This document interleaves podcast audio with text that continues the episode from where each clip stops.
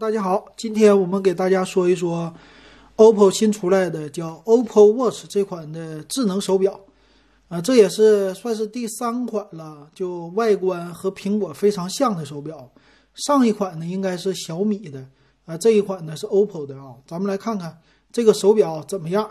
呃，今天呢我们群里边的小伙伴挺期待这款 OPPO Watch 的手表的。啊，觉得它有很多的新功能，咱们来看看吧，一一的给大家介绍一下。首先，这个手表呢，它是能够打电话的一个手表，就直接带了 GPS 还有通话的一个功能。这个呢，它不是插手机卡，用的是 eSIM 的这种的卡片，需要运营商的支持。它是把号码写在你的手表上的，啊，直接带来通话功能，但是外放。好像是没有吧，应该是用耳机的来通话的。那这里呢，它也有一个自己的系统，叫 Color OS Watch 这么一个系统。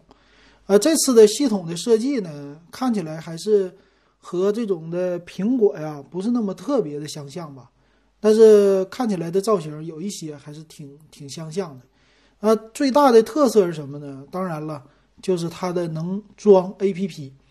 但是呢，我看来以后啊，还是啊基本的功能的一些 A P P 吧，比如说运动的呀，呃听歌类的呀，支付宝类的、Q Q 类的发信息、发信息这一类的，啊就还是万变不离其宗吧，都是这些常用的 A P P。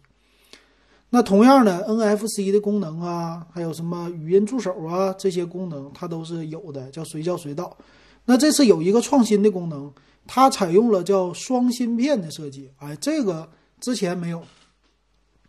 那之前的华为家的手表呢，要么就是用自己的芯片，然后低功耗的一个操作系统，让手机达到一个不是手机，让手表达到一个长时间续航的。但是这次呢，它采用了两种芯片，一个是骁龙的这种 Watch 的芯片，还有一个叫 Apollo 的芯片。一个负责是智能的系统给系统来用的，另外一个呢就是负责最基本的功能低功耗来用的。它宣称呢有两个版本，它有一个四十一毫米的版和一个四十六毫米的版，就大小表盘吧。小表盘情况下呢，如果你是智能系统，你可以用二十四小时；呃，如果是 Apollo 系统呢，用十四天。那大表盘呢是能达到四十个小时和二十一天的一个续航。那大概小表盘你就每天充电就完事儿了，大表盘呢基本上和我现在手里华为 Watch 二是一样的，你能挺个一天半，呃，多挺的话能挺两天，所以可以看出来哈，你要是有很多的什么呃智能的 APP 的需求啊，那你就需要用这种的智能系统了，但是不需要 APP 需求那就没有问题。那它的充电技术呢，也是有一个叫 Watch 的闪充。说十五分钟就可以充电百分之四十六，七十五分钟充满。那这十五分钟呢，能够应付你的一天或者半天的电量，还是不错的啊。那用来什么智能的这系统，你把充电器带着，呃，应付一下，早上起来就充电。就算是没有电了，你也差不多能怼一天的了。比如说我的电量剩个百分之五，我直接就用 Apollo 了。Apollo 呢，能挺到我晚上回家看时间。和乘车这基本的功能啊，这个不是错的。那外部呢？这个造型怎么说呀？造型方面呢，第一眼很多人看起来都会觉得它挺像苹果的手表的，尤其是这个屏幕，屏幕旁边的不锈钢的这种的材质的机身，啊，这表带的造型，第一眼和苹果的相像度，呃，挺多的。嗯，但是表盘呢比苹果大，而且也是比较长。啊，就是还是有一些不同的吧。它采用的屏幕呢，叫双曲面的一个柔性屏。呃，这里边没有提到它外边的用的是什么样的一个蓝宝石的屏啊，还是什么的屏？一会儿看看详细参数里有没有哈。那屏幕呢，一点九一英寸，呃，三百二十六 PPI。一会儿咱们看分辨率吧。嗯，那咱们来看看啊，它有一个叫做 AI 的功能，搭配你的手机。可以通过拍照啊来搭配你衣服的表盘，这个方式是什么呢？就是你自拍吧，自拍拍你身上的衣服，拍完了以后呢，根据你衣服上的颜色，它有一些就那种的这表盘吧，常用的一个可以改配色的这种的表盘吧。呃，纹理方面我估计你也能选，然后呢，搭配成你今天的衣服的风格。呃，我估计基本上就是以颜色为主了哈。那表盘的造型呢，我看了一下啊，表盘的造型呢是各种各样的吧。嗯，苹果有的它也有，苹果没有的它也有啊，就是这样的表盘。但是很多很多人吧，初次用智能手表，都喜欢换表盘，换来换去的。但用时间长了呢，你基本上就用一款了啊。第二款给你，你都不会用，因为用来用去啊，只有一款是非常适合你的，你不会搞个两三款的哈。所以这玩意儿也就是个新鲜度，玩时间长了，你你就懒得玩了啊，就直接能看。看这个每天最重要的这些信息就完事儿了，所以这表盘的功能呢，未来它应该慢慢的升级，这才是对的哈。嗯，那咱们来看看机身还有什么啊？他说有叫这个铝合金的表壳的机身啊，这是铝合金的，然后呢叫蓝宝石的玻璃加三 D 全陶瓷的一个技术，呃，这个是 Watch 的一个金刚版。啊，金刚版也就是耐磨的呗，啊，稍微贵一点吧。表带呢有快拆的功能，拆了之后就可以换不同的表带。那看起来有那种仿皮的，属于时尚的，还有运动的，基本上就是这两款啊，也没什么太大的吧。嗯，运动方面呢，这是它的一个特色了。那这不用多过多的介绍了吧？什么样的功能它都支持的啊。其实还有一个就是一。防水的功能，我估计防水也是支持的，但是官方没有特别的介绍哈。呃，作为一个智能手表来说的，运动是它的必备的啊。这次它有一个叫嗯 Go Mode 的一个合作的算法，说是和国家体育总局什么科学研究院合在一起搞的，说能监测你的体能的状况，然后优化一个什么模型啊？反正这种的就是一个建议。啊，比如说你的什么身高体重是多少啊？啊，你的心率在运动的时候是多少啊？它有一个指导啊，基本上也就是干这个的了啊。很多智能手表都可以有的，都有的功能。那因为它可以通话，可以听歌啊，所以呢，它是有 GPS 的啊，有也有叫五十米游泳防水的。那 GPS 定位的好处是什么呢？什么指南针呢？呃，这个叫什么气压的？或者你的海拔的高度啊，这些应该都支持的了，啊，这个是比较好的哈。那什么心率监测呀，这些它也有啊，说是有什么睡眠提醒啊，这个提醒那个提醒。但是呢，咱们得看哈，呃，普通的它那种静省电的模式吧，Apollo 的模式心率是支持监测的，啊，就智能模式它是没有的啊。我觉得这个表吧。嗯，就这种这么大的和手环类的相比哈，你晚上睡觉戴一个它，非常的不舒服。不知道戴过的人怎么样吧？我是戴了 Apple，不是 Apple Watch，华为的 Watch，Watch 二那个呢，我戴了一个多月，两个月的时间，每天戴着这个手表，监测的睡眠是监测了，但是呢，勒的这胳膊呀，勒得紧一点，勒得不紧呢，啊，你要是太松垮了，它那个检测的心率。不准啊，晚上睡眠的不准，所以那你要戴时间长，勒的时间长了，第二天起来就觉得戴这么大一个表吧，会觉得有一点不舒服了。所以我感觉这样的模式晚上睡觉啊，不一定是这种手表适合你啊，可能是手环更加的适合啊。但毕竟人家有这功能了哈，有这功能总比没有强啊。这就是运动手表给你的这些功能。那咱们来看看啊，它有三个版本嘛，一个是。小表盘四十一毫米，呃，大表盘四十六毫米，还有一种的叫金刚版。那分别的详细参数呢，给大家说一说。那表壳方面呢，普通版用的是铝合金，呃，金刚版呢用的是三幺六的一个不锈钢。表带方面呢，普通版的叫绿橡胶、氟橡胶、氟橡胶啊。那高级一点的金刚版是牛皮的啊，叫意大利小牛皮。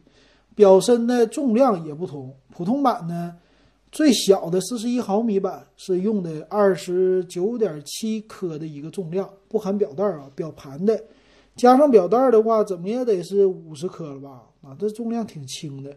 四十六毫米的就四十克了，那最好的小牛皮版的呢，四十五点五克，因为它是材质的问题。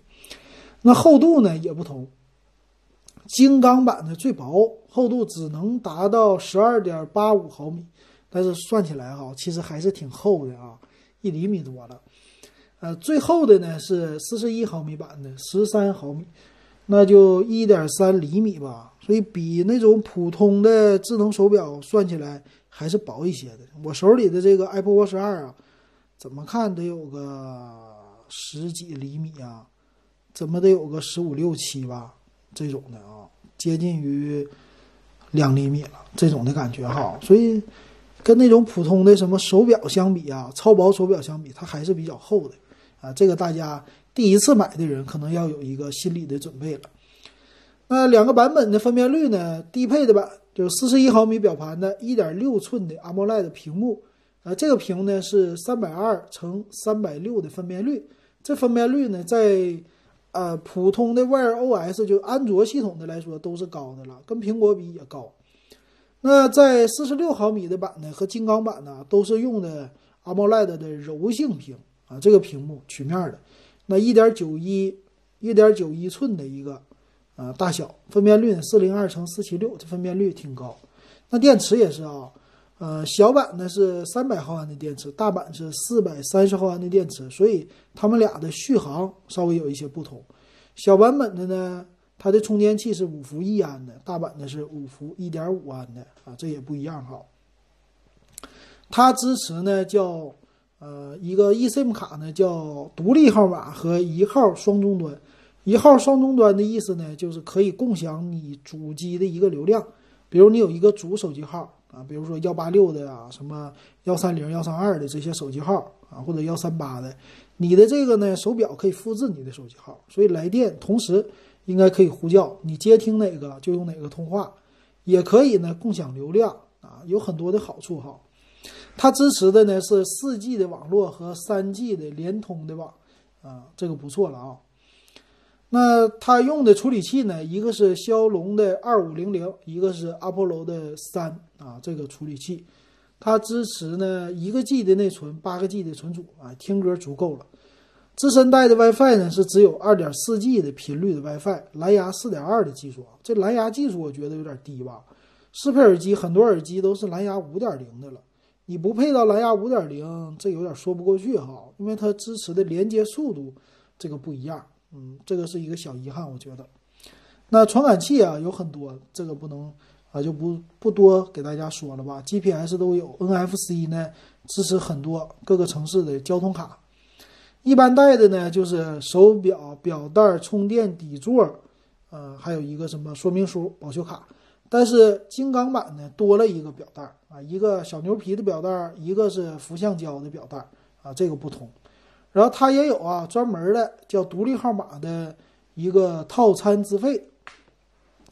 套餐资费是这样的：独立号码呢，说是叫十元的月租，给你五百兆的流量，六十分钟的通话；二十元的月租呢，是一个 G 的流量，一百五十分钟的通话。啊，这个是中国联通支持的哈。呃，别的地方的好像没有吧？别的地方的运营商。看起来还没有发布啊，联通发布的多，应该是联通啊，电信也有哈，电信、联通、移动啊都发布了。然后联通呢支持联通、电信支持一号双终端和独立号码，中国移动呢只支持一号双终端。你办这个一号双终端呢还需要月租费呀，啊，和你的手机同号的情况下。月租呢十块钱享受这一个号码，那电信呢便宜点，月租是五块钱，你就可以享受一个一号双终端了。那中国移动呢一号双终端收费也是十块钱啊。那现在看呢，它支持的不是每一个城市都支持的一号双终端，还有 eSIM 卡呢也是不是每个城市都支持的。电信呢和中国移动是上海、广州、深圳、杭州、南京、成都、武汉。嗯，支持。然后移动呢是上海、深圳、广州、天津、杭州、南京、成都支持，像什么沈阳、大连那些各个大城市有的都不支持。所以这个买这个手表你算吧，啊，买了以后你可能不能当插卡的用哈，只能用 GPS。那咱们来看售价吧，售价方面啊是十二期免息啊，它有小表盘版的呢，就是粉金的一个给女性用的，呃，一千四百九十九这么一个售价。然后耀黑版的是四十六毫米的，一千九百九十九这么一个售价。呃，其实功能呢就是普通智能手智能的手表的功能。那作为对比呢，咱们看苹果的吧。小姑娘呢也肯定喜欢苹果哈。那咱们来看看啊，苹果现在有两款呢，一个叫 Series 三，一个是五啊，这两代。这两代里呢，Series 三是最便宜的啊，就有 GPS 功能的，也是一千四百九十九起。拥有呢网络的功能的，就 eSIM 卡的啊，两千两百九十九。但我想说，你现在很多城市都用不上，所以你要是带苹果的，你买 GPS 的就完全足够了，没有必要上什么听歌哈，搭配你手机就行。咱们来看看啊，这两款苹果的跟它比起来，其实啊，这个苹果的三代 Apple Watch 三代就可以直接呃跟它比了，不用拿五代比了，五代的售价太贵了，GPS 版三千一百九十九了。那咱们来看看啊，那苹果的呢，三十八毫米的，就是 Series 三呢，它是有三十八毫米和四十二毫米的一个表壳。那这表壳呢，稍微有点小了，跟这款 OPPO 的比不了，OPPO 的确实大。那就算是 Series 五呢，它也是四十毫米和四十四毫米之分啊，还是比 OPPO 的小哈。